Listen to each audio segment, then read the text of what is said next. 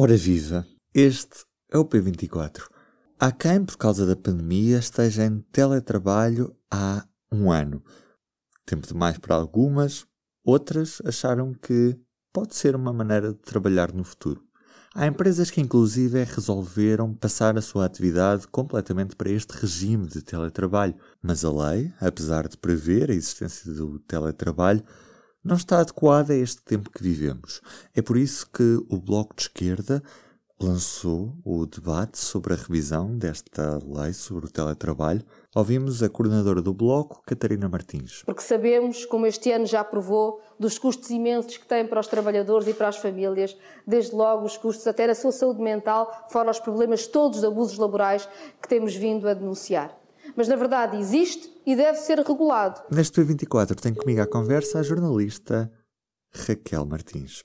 Viva Raquel! Alô, Ruben. Porquê que só agora, passado este tempo todo de confinamento e, e, com este aumento do número de pessoas em teletrabalho, porque é que só agora é que, é que se começa a querer regular ou alterar a regulamentação do, do teletrabalho? Em primeiro lugar, quando o teletrabalho foi adotado no primeiro confinamento, foi adotado um bocadinho à pressa, não? É? e portanto penso que o governo tentou de certa forma pôr em marcha o teletrabalho sem pensar muito nas consequências. E sem pensar muito porquê? Porque o teletrabalho, de facto, está previsto na lei já desde 2003. A questão é que até uh, março do ano passado uh, praticamente não era usado. Era uma realidade tão, tão reduzida que o INE nem sequer uh, fazia estatísticas sobre teletrabalho, porque era completamente incipiente. E eu penso que também houve um conjunto de questões que se foram colocando com o passar do tempo. Claro que podemos dizer que o governo já poderia e deveria ter legislado em matéria de despesas, por exemplo. Uh, em primeiro lugar, porque o teletrabalho que está previsto na lei é um teletrabalho que é por acordo. E neste momento estamos com teletrabalho obrigatório. E, portanto, quando se decretou teletrabalho obrigatório, teria sido melhor, de certa forma, prever um conjunto de questões, nomeadamente a questão de quem paga as despesas e que despesas. Eu acho que agora começa a ser unânime que é preciso clarificar essas questões, eh, porque, por um lado, porque o teletrabalho obrigatório se tem repetido eh, quando é preciso confinar, e, por outro lado, porque se percebeu que a, lei, tal como está, não, não responde eh, pela utilização do instrumento de teletrabalho, percebeu-se que a lei precisa de ser clarificada e melhorada. E penso que agora começa a ser unânime que é mesmo preciso fazer isso. Ou pelo menos é unânime entre os especialistas, certamente, embora as soluções que apresentem possam ser variadas. Uh, o governo não considera necessário ou não tem grande urgência, aparentemente, mas os partidos decidiram Portanto, é unânime no sentido que os partidos, todos eles, uh, ou quase todos eles, vão apresentar propostas. Uhum. O Bloco de Esquerda apresentou nesta, nesta quinta-feira. Em que é que consiste esta proposta? O Bloco de Esquerda propõe uma clarificação ao nível do a quem é que cabe, de certa forma, instalar a manutenção e pagar as despesas relacionadas com o teletrabalho, sendo que uh, o teletrabalho não é trabalho no domicílio por si só. Só fazer esta ressalva. Teletrabalho pressupõe sempre a utilização de instrumentos uh, de trabalho eletrónicos, entre aspas. Uh, e, portanto, o Bloco vem clarificar que cabe ao empregador a instalação, manutenção e o pagamento das despesas, nomeadamente os custos fixos com o teletrabalho, e nestes custos fixos, o bloco enumera alguns, as telecomunicações, a água, a energia, uh, o aquecimento, eventualmente, e outros que eles consideram que estejam conexos com o exercício das funções do teletrabalho. A grande diferença face ao que está em vigor é que na lei em vigor, isso, ponto 1, um, não é claro quais são as despesas. Ponto 2, há quem considere que só estão uh, consideradas as, as despesas de telecomunicações, portanto, internet e telefone. E o que o Bloco faz? Uma das coisas que faz é precisamente dizer que, além das telecomunicações, há outras despesas que devem ser garantidas pelo empregador. Não se diz exatamente qual o valor a pagar ou como é que o pagamento deve ser feito. Deixa-se isso ao critério, uh, de certa forma, de cada setor, uh, de cada empregador, de cada trabalhador.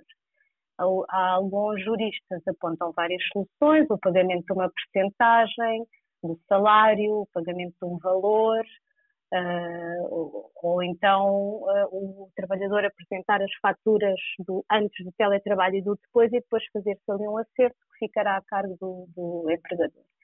Dizer só que atualmente a lei já prevê que o empregador tem que pagar algumas despesas, como eu disse há pouco, uh, alguns pagam, outros não.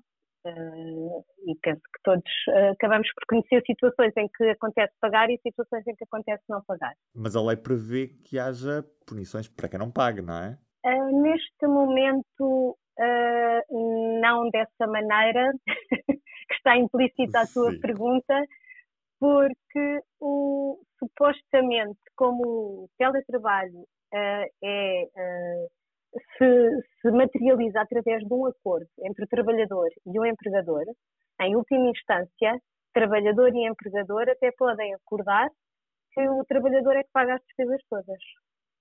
Portanto, lá está, essa é uma das questões. Tudo isto, a forma, aquilo que temos hoje está muito distante daquilo que a realidade tem mostrado que é a prática. Porque, de facto, não há, não, não há por um lado, não há uma obrigação, por outro lado, não há uma sanção e, é tudo na base do acordo. Portanto, o, o Bloco, de certa forma, vem colocar a questão, vem, de certa forma, tentar clarificar esta questão das despesas. O PCP também diz que quer fazê-lo, o PAN também, Uh, o PSD também considera que é preciso uh, olhar para essa questão, embora ainda não se conheçam as propostas, e o PS aparentemente também, embora também não se conheça a proposta. Depois o Bloco de Esquerda vem também uh, tentar legislar ao nível do direito a desligar. Também foi uma questão, o dever de desconexão, que é uma questão que já se tem vindo a falar, mas que com o teletrabalho é muito mais difícil as pessoas um, uh, desligarem o computador, não olharem para o telemóvel, não responderem a mensagens, por um lado, e por outro lado, o empregador também pode pressupor que as pessoas estão uh, permanentemente disponíveis. O Bloco faz também uma, uma proposta no sentido de, de dizer que o empregador deve abster-se de estabelecer comunicações com o trabalhador fora do tempo de trabalho uh, e que, de certa forma, o, a violação desta, deste dever pode configurar assédio.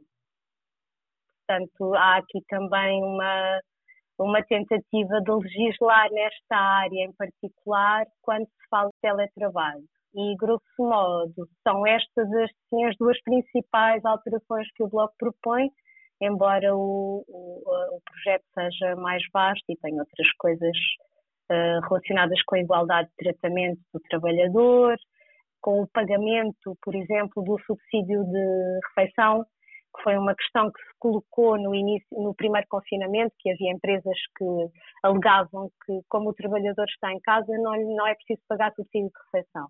E depois houve uma interpretação do governo a dizer uh, o subsídio de refeição, desde que devido ao trabalhador, deve ser pago. Uh, e o Bloco, de certa forma, esclarece a questão na lei. Não vai ser, se isto for aprovado, uh, em situações futuras, fica garantido que a pessoa recebe o seu subsídio de refeição estando em teletrabalho.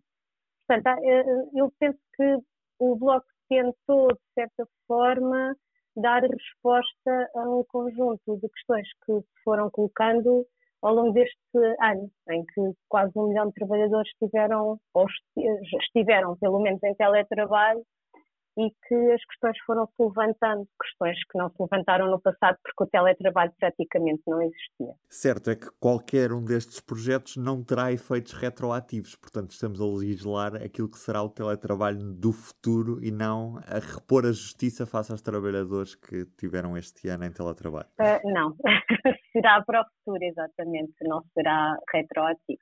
Raquel, olha, muito obrigado, era mesmo isto. Obrigado, Ruben. E do P24 é tudo por hoje. Eu sou o Ruben Martins e, como é sexta-feira, resta-me desejar-lhe um bom fim de semana. Até segunda. O público fica no ouvido.